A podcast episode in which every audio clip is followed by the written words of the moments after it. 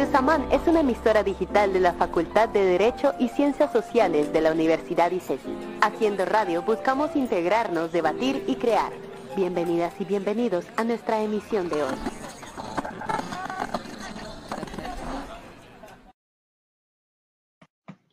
Bueno, hola a todos y a todas las personas que se sintonizan con nosotras esta noche.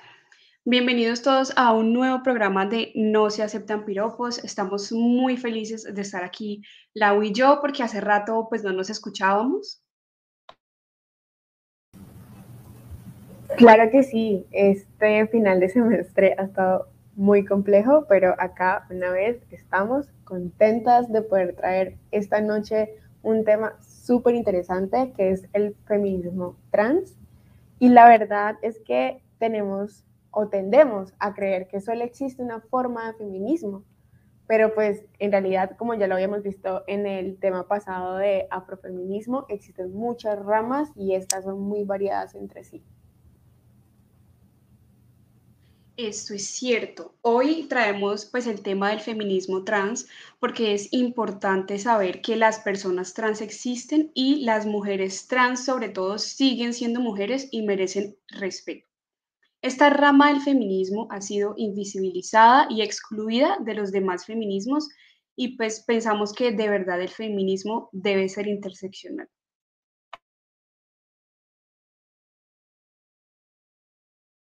Como lo dice eh, Isa, pues para esta noche tenemos una invitada súper especial. Ella es Lea Rivas, activista, ciberactivista, transfeminista, que nos acompaña desde México. Lea, primero que todo, muchas gracias por estar aquí con nosotras.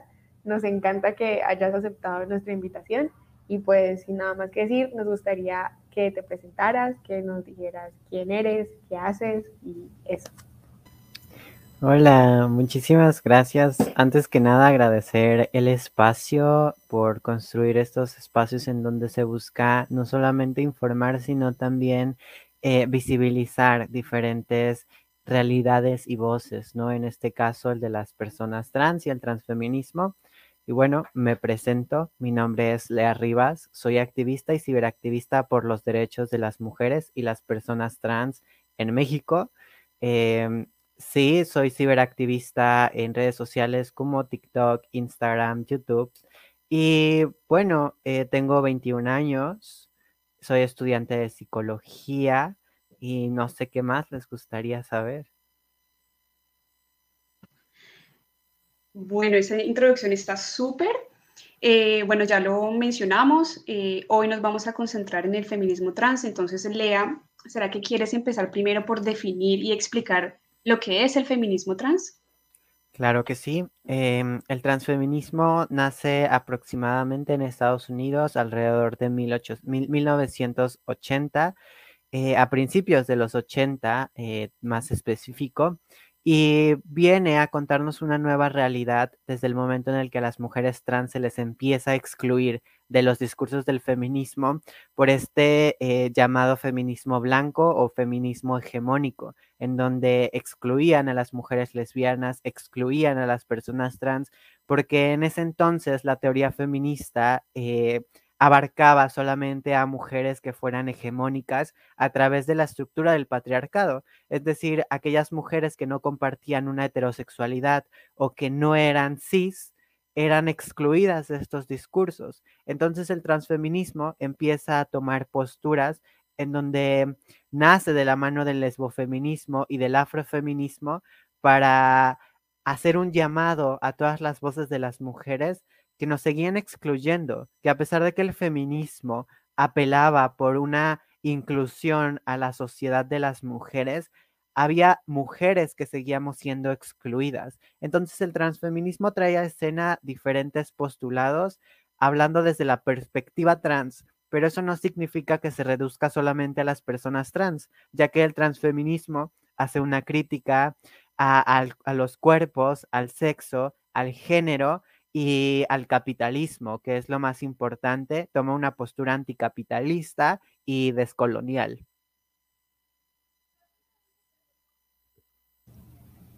Eh, muchas gracias, Lea, por, por explicarnos. también tú mencionas algo que es como que el transfeminista, el transfeminismo, perdón, crece de la mano del afrofeminismo y lesbofeminismo. O sea, en eso me, me queda como importante preguntar qué, por qué es importante que el feminismo sea interseccional y no solo que se lleve como de una sola forma. Es bien importante tener en consideración la interseccionalidad porque de no ser así, estaríamos hablando de algo hegemónico, de algo que no vivimos todas las mujeres o todas las personas en general. Es decir, la, interseccionalidad funciona como una herramienta para analizar diferentes perspectivas de todas las violencias que sufrimos las mujeres, porque es bien sabido que no todas las mujeres sufrimos las mismas violencias, porque así como existen em, estructuras patriarcales que nos ponen en desventaja ante los hombres, existen eh, estructuras capitalistas o coloniales que ponen en desventaja a mujeres por debajo de otras mujeres o incluso por debajo de los hombres mismos y del sistema en sí. Entonces, es importante tener en consideración la interseccionalidad porque así nombramos todas las violencias. Lo que no, lo que no se nombra no existe. Y si solamente nombramos la violencia eh, sexista o la violencia que enraiza al patriarcado, jamás vamos a erradicar todas las violencias. Es bien sabido también que el capitalismo y el colonialismo están construidos a imagen y semejanza del patriarcado, pero si solamente hablamos del patriarcado como único sistema opresor, ¿qué pasa con las otras violencias que convergen del patriarcado? Entonces, la interseccionalidad funciona así. Si las mujeres dentro del feminismo no tenemos en consideración que no todas las mujeres vivimos la misma violencia, que no todas tenemos la misma realidad, lo que estamos haciendo es invalidar las experiencias de otras mujeres. Entonces hay que tener empatía, justamente la interseccionalidad va de la mano con la empatía y la sororidad, de tener en consideración qué está viviendo la otra, que no estoy viviendo yo, pero aún así tenemos que luchar para erradicarla, ¿no? Si, y esta es una frase que, que marca el feminismo, ¿no? Si una no es libre, ninguna es libre. interesante y sobre todo importante los que nos estás contando, porque nosotras también, de hecho, estamos en, en, ese proceso de construirnos, sobre todo con este programa con perspectiva feminista. Y es importante visibilizar que no todas las mujeres vivimos las mismas violencias. Ya la siguiente pregunta, Lea, es un poco más personal y queremos preguntarte cómo ha sido tu experiencia, tu experiencia con tu familia, con tus personas cercanas, al ser una activista transfeminista. La verdad es que ha sido un proceso bien complicado y muy largo, definitivamente muy largo, pero no martirizante. Eh, el camino de la deconstrucción, del el autorreconocimiento dentro de mis propias espacios ha sido lo más complicado, porque muchas veces te dicen que para ser feminista tienes que leer teoría, ¿no? Pero por supuesto que de la teoría a la práctica, es decir, a la vida real, hay un sesgo enorme. Entonces yo me pude considerar eh, feminista cuando leí teoría, pero no sabía cómo aplicarla a mi vida eh, individual podía colectivizarla, pero no sabía cómo aplicarla eh, dentro de mi hogar, dentro de mi escuela, dentro de muchos aspectos individuales que llegaba a, perderme a mí misma, ¿no? Entonces, la verdad ha sido un proceso bastante difícil al principio. Ahora eh, he, tenido la oportunidad de acercarme mucho a, a, mis familiares, a mi mamá. Entonces, ha sido un proceso más fácil porque no lo llevo sola pero también hay que tener en cuenta y es aquí aplica la interseccionalidad, que no todas las personas, no todas las mujeres tenemos como ese privilegio de tener un círculo familiar estable, no todas las mujeres tenemos la oportunidad de siquiera tener un espacio seguro en nuestro hogar. Entonces, eh, es algo que también me gusta mucho hablar porque, vaya, la teoría no es lo único feminista, ¿no? Eh, hay que tener en cuenta que también lo personal es político y de ahí nacen las reflexiones de muchas que nos llevan a reflexiones intrapersonales, de decir, ella está viviendo esto y yo estoy viviendo algo similar. Eh, pues podemos empezar a cuestionarnos eso, ¿no? Entonces, por eso me gusta también contar mi, muchas de mis vivencias personales, porque espero que muchas personas también que estén pasando este mismo, esta misma situación, se, se, se proyecten o vean algo que puedan cambiar o que no lo repitan o que puedan aprender a poner límites a través de estas experiencias, ¿no? Entonces sí, fue bastante difícil, pero no imposible, eso es lo más importante. El patriarcado nos pone obstáculos, pero las mujeres siempre resistimos fuera de este, entonces, pues nada es imposible. Lea, me encanta esa frase, muchas gracias. Eh, siguiendo como en esa como en ese camino de, de las dificultades, ¿cómo ha sido esos encuentros o estar en esos espacios de mujeres cisgénero que no comprenden, que no tienen como esa empatía de decir como en el feminismo también están las mujeres trans. Afortunadamente no he tenido la experiencia de conocer personas eh, en carne propia, o sea, eh, llegar a espacios con feministas transfóbicas que, que me excluyan de esos espacios, afortunadamente, pero en Internet es muy diferente, ¿no? Por ejemplo, cuando hago activismo en redes sociales, muchas veces han terminado doxeándome, han querido eh, revelar datos personales que definitivamente no conocen, pero lo hacen con el afán de, de violentar y de invalidar, ¿no? Mis propias experiencias eh, como persona trans, como mujer y como feminista. Y, creo que es lo más difícil. Muchísimas personas piensan que es algo bastante ligero. dirán, es transfobia o solamente están diciendo juegos, ¿no? Pero la transfobia es real. Y quienes la encarnamos es algo que vivimos todos los días. Y, hay que tener en consideración que la transfobia empieza desde el momento en el que no te reconocen por lo que eres. Entonces, cuando se empiezan a crear teorías dentro del feminismo para invalidar experiencias de personas trans, experiencias que yo encarno, es cuando empiezo a sentirme cada vez más sola. Y así fue al principio de, mi activismo, cuando empecé a sentirme sola, cuando empecé a sentirme atacada directamente y ya no sabía si tenía espacios seguros dentro del feminismo, pero también es bien lindo encontrar personas, espacias, colectivas que abren espacios para hablar de personas trans como justamente esta espacia, ¿no? En donde podemos hablar de nuestras experiencias eh, sin prejuicios, sin estigmas, porque también mientras sigamos perpetuando el patriarcado a través de la transfobia, jamás lo vamos a erradicar. Y es algo que muchas personas no entienden o no quieren entender porque prefieren cegarse a través de su privilegio, de sus prejuicios, porque nos educan con patriarcado y realmente no es su culpa, no es, no es nuestra culpa vivir con estigmas, pero sí es nuestra responsabilidad erradicarlos. Y ese también es uno de mis puntos para seguir haciendo activismo, ¿no?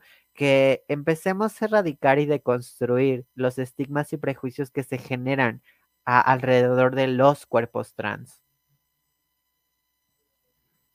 Mira que lo que ahí mencionas de la transfobia eh, es de hecho algo que queremos tocar en esta emisión de hoy, porque nos han educado, de hecho, como dentro de ese sistema para, bueno, no necesariamente rechazar, pero hay ciertas personas que lo hacen, pero también como para mirar con ojos de, de repugno, de, de, asco hacia las, hacia las personas eh, que no caben dentro del estereotipo hegemónico, ¿no? Entonces, aquí ya quisiéramos de hecho tocar el tema de los medios de comunicación hegemónicos, que yo me imagino que en México también de hecho contribuyen a la reproducción de, la transfobia, de la discriminación de género, y es que queremos tocar algo que pasó aquí en Colombia en, en un reality show que lo ven demasiadas, demasiadas personas, mucha población colombiana ve y consume este tipo de, de programas. Y de hecho es un programa de, de talentos, pero es un programa donde la gente va a imitar a grandes artistas. Y resulta que fue una mujer trans imitando a Britney Spears y una de las juradas, mejor dicho, mm, demostró un comportamiento transfóbico tan horrible. Entonces, quisiéramos preguntarte qué piensas de los medios de comunicación masivos y hegemónicos que reproducen la transfobia.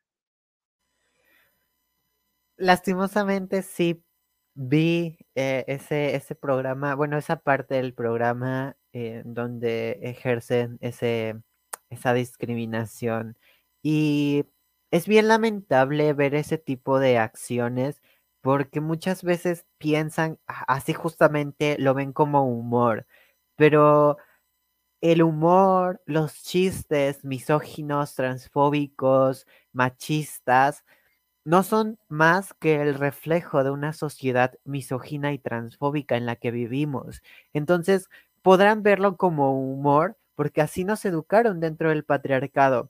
Pero entre risa y risa, eh, pues la transfobia se asoma y que veamos esto como un humor solamente normaliza las demás violencias que parten de esta. Eh, la transfobia es un iceberg, un iceberg y hasta arriba en, en la punta, por supuesto que está la violencia física, el transfeminicidio, porque es lo visible.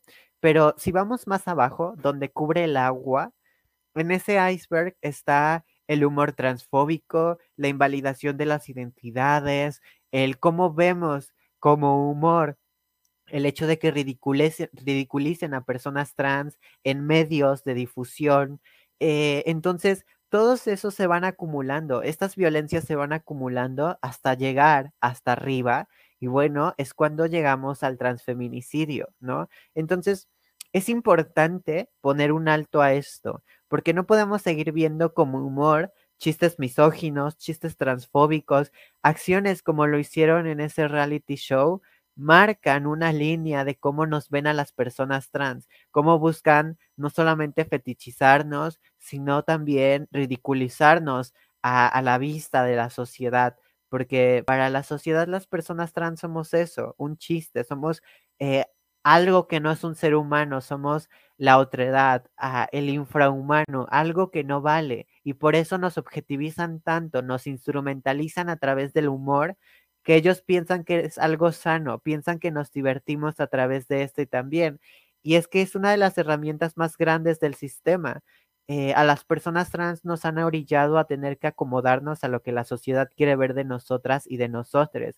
Y así nos conformamos con el poco o el nada de respeto que nos dan en los espacios que nos aceptan de manera, y lo digo entre comillas, aceptan, porque las personas trans batallamos mucho para conseguir esos espacios y vamos a que nos ridiculicen, a que nos humillen. Entonces, eh, hay que tener bien planteado cómo vemos la transfobia, cómo la normalizamos y por qué la seguimos permitiendo es algo que siempre digo, ante la violencia tienes que tomar una postura política en contra de, porque si no lo haces, esta se va a seguir perpetuando como lo vimos en este programa, como lo vemos eh, en las noticias, como lo vemos en cualquier punto en donde salen personas trans ridiculizadas. Nos ven como hombres con maquillaje, las ven como mujeres con el cabello corto. Entonces, tenemos que quitarnos esos estigmas, tenemos que reeducar a la sociedad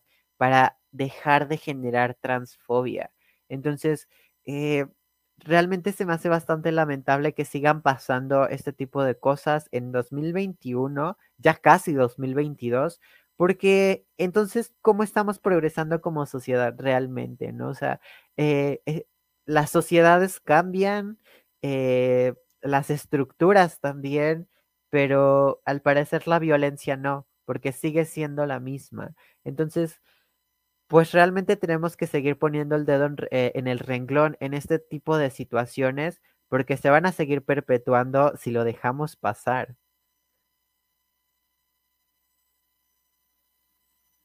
Sí, completamente. O sea, yo tampoco de hecho puedo entender por qué la sociedad en general no, o sea, no entiende que las personas trans existen y que como cualquier otra persona merecen respeto y no entiendo esa necesidad, ¿no? De saber qué, qué hay entre las piernas. Eso me parece violencia, eso me parece horrible y muy importante hablar de esto acá y muy importante tenerte aquí con nosotras esta noche, eh, porque como somos un programa de radio, hacemos parte de un medio de comunicación chiquito, pero queremos visibilizar eso.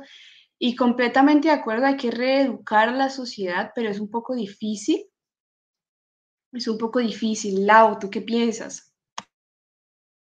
Es de acuerdo contigo, Isa. Eh, es difícil, pero pues eh, es algo que nos tenemos que dar a la tarea, porque considero que así como nosotras las mujeres afro queremos que nos respeten y, no queremos seguir que, pongan estigmas en, nuestra vida, es necesario que las mujeres trans también tengan y vivan eh, y se sientan seguras en caminar y habitar y ver series sin que en las series se ridiculice su, su, ser, ¿me van a entender? Porque eso es lo que lamentablemente eh, nos enseñan.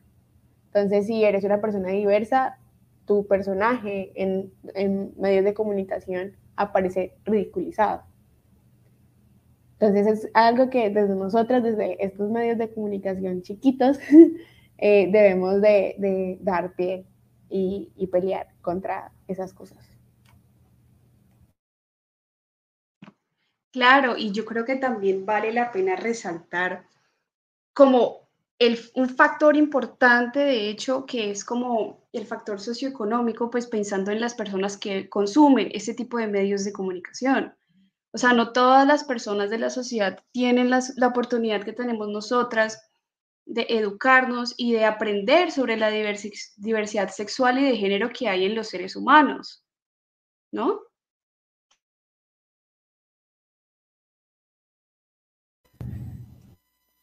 Sí, por supuesto, y creo que eh, algo bien importante es, y, creo que esto influye bastante también en, parte de la reeducación de la sociedad, es como personas adultas, em, dejándome fuera porque no tengo como muchas infancias que criar yo, ¿verdad?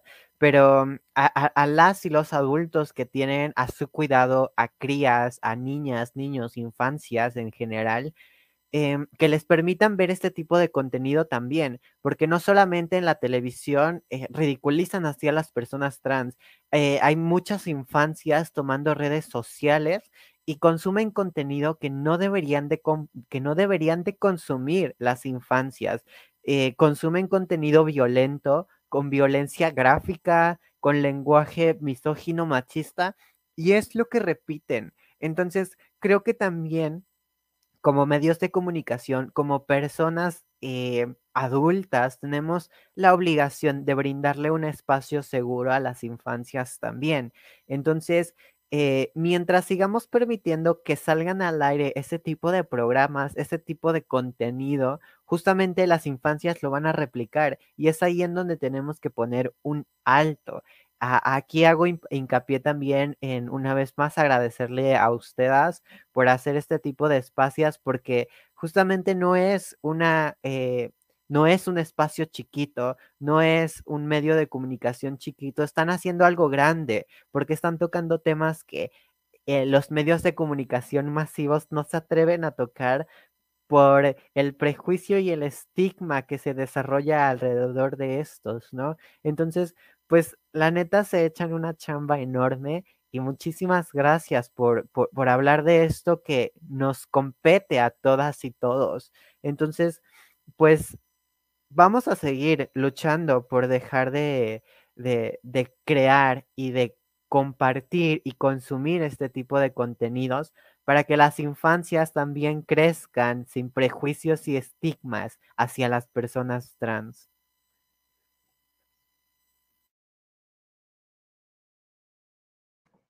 Exacto, vamos a, vamos a, así no logremos cambiar la sociedad, dejaremos nuestro granito de arena para las próximas generaciones, para una vida libre de violencias de género, para que las, todas las mujeres, todas las niñas se sientan libres y seguras en espacios públicos y privados sobre todo. Bueno, muchísimas gracias, Lea, nuevamente por estar aquí con nosotras. Esto ha sido todo por hoy. Muchas gracias a nuestros oyentes y también damos las gracias al equipo de Radio Samán y a nuestros productores por este espacio. Nos escuchamos en una próxima ocasión. Muchísimas gracias. Muchas gracias. Nos volvemos a ver muy pronto. Gracias a ustedes. Hasta luego.